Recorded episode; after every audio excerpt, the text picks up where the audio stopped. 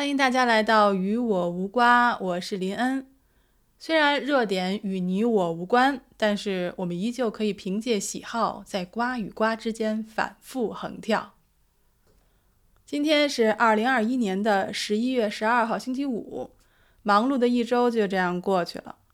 昨天呢是双十一，不知道你有没有买到自己心仪的产品呢？我昨天特别特别的开心，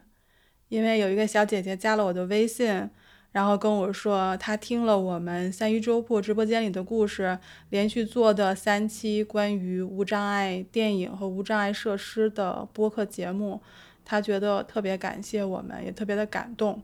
因为她说，通过我们的播客节目，她才知道原来是有给盲人看的电影的。因为她自己本身也是一个视障人士，嗯，所以他说他特别感动，因为他当他知道说有这么多公益方面的人士，还有这么多的志愿者，为了让他们能看到电影，然后一直在努力着，所以他特别的特别的感动，所以。我听到他给我的语音的时候，我也是觉得，咱们做播客对吧？其实，其实，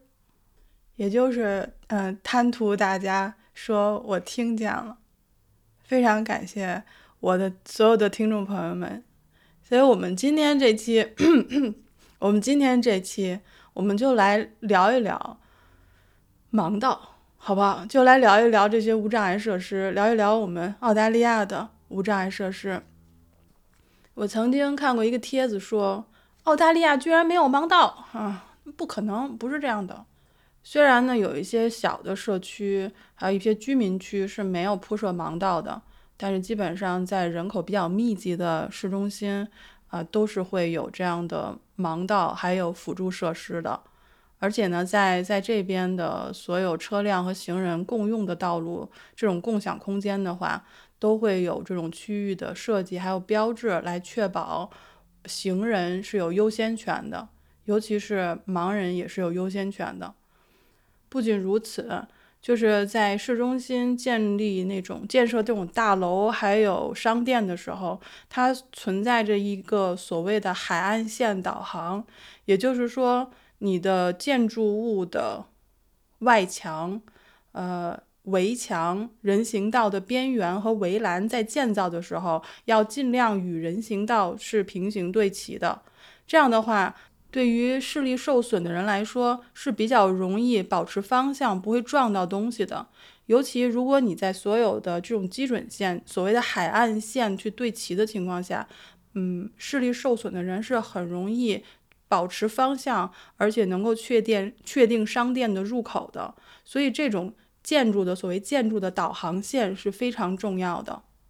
而且在所有的路口的，就是你要去过马路或者是离开这条路的时候，地面都会有一个缓坡向下，而不是一个台阶。这个缓坡的角度和方向必须要与，比如说马路对面的路口的角度是对应的。角度如果偏有偏差的话，就会让盲人走向车流，走向这个就是自行车和公交车和汽车走的那条路。所以所有角度都必须要测量好，这个也是非常的细的一个细节。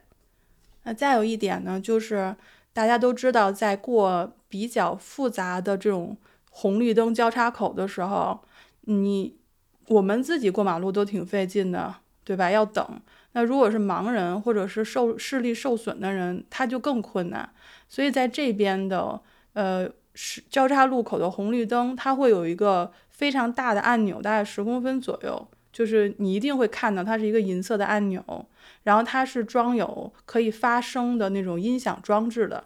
就它会发出两种声音，一种就是。在红灯的时候的声音，还有一种是变灯以后的声音，所以你不用去看那个灯的颜色，你只需要听那个声音，就可以判断现在到底是什么灯。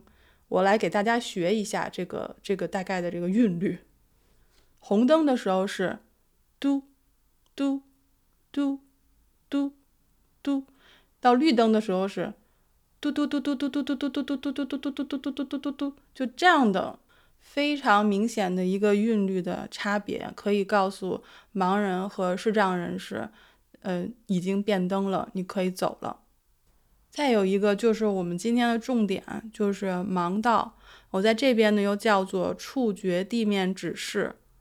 它这个其实，在火车站、呃，公共汽车站那种稍相对大一些的站是都可以看到的。它一定是会有盲人使用的登车点，盲道会指引他们到这个登车点来等候。这种盲道又叫做触觉地面指示，它可以分为两种。一种呢，就是我们常见的那种凸起点状呢，就代表临近危险，比如地面将会发生一些变化，比如坡道、楼梯或者火车站站台的边缘即将出现，这个是点状代表的。还有一种呢，就是长条的，指示方向的线状凸起。那这种线状凸起呢，是必须要与地面有强烈色差的。有些地方我看到过，就是白色的那个混凝土上用象牙色的那种，就是指示的那个线那个凸起，就非常的不明显。所以一般情况下，比如说黑色的沥青上有黄色或者橙色的颜色，它就会呈现一个非常好的一个对比度，就可以让弱视或者说呃视觉受损，但是可以就是辨别颜色的视障人士可以看得很清楚。就像这种。触觉地面指示，我们可以在比如说候车台、人行横道、坡道、楼梯很多地方都可以看得到。它其实就是为了帮助视力受损的行人在城市中有导航的作用，还有避免危险的作用。这些作用我们其实是很清楚，也非常容易了解的。但是我们不了解的是，像这种触觉地面指示所在的位置、颜色。大小和质量方面都是需要非常非常准确的。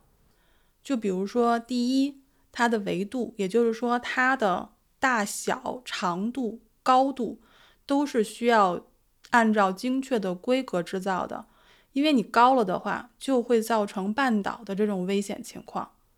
第二点就是你必须要正确的安装，因为它所有的这种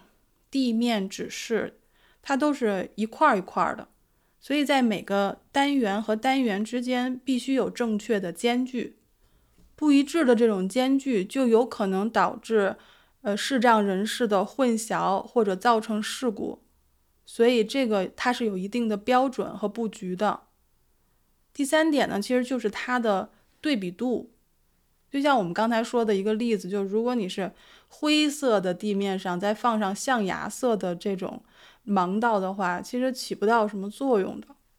我们都知道，盲道是你需要踩在上面，你可以感觉到的。但是事实上，有大部分的视力受损的人士，他是保保留有部分视力的，所以他可以能够感觉到这种颜色的这种对比度。所以，当我们的设就设计师和建造人员选择颜色的时候，一定要考虑背景颜色和你的盲道的颜色，一定要保持这种有足够的对比度。按照我们澳大利亚这边的标准是，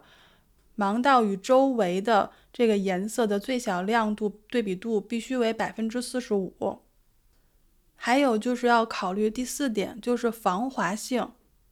因为在这种公共汽车和铁路站台、自动扶梯，还有楼梯的顶部、人行横道，其实它基本上都是会在一个比较相对危险的位置上。如果它的防滑度不够的话，就会造成就是滑倒和跌落，尤其是在比如下雨。下雪的这种情况下，在潮湿的环境中，防滑性是特别特别重要的，必须要考量到的一个条件。第五就是质量，因为盲道必须要承受恶劣的条件，就比如包括大家持续的踩踏，然后有一些沉重的东西压过去，包括有一些极端的紫外线水平，像澳洲这边有时候四十五度暴晒的时候。还有其他自然因素，风雨，呃，各种磨损，还有褪色，都会导致颜色的这些差别越变越小，可能视障人士会慢慢的看不清楚，所以盲道还有其他无障碍设施的这些细节是至关重要的。当然，并不是所有的小区都有这样的无障碍设施和无障碍通道，但是我相信，只要多一个人意识到无障碍设施的重要性，那我们的城市和国家就会变得越来越好。如果你对无障碍设施和无障碍电影这样的话题感兴趣的话，欢迎大家去我们的三鱼粥铺直播间里的故事这张专辑去收听我们新出的三集特辑，是专门关于这方面的内容的。感谢你收听到这里，我是林恩二二幺赫兹，咱们明天再见。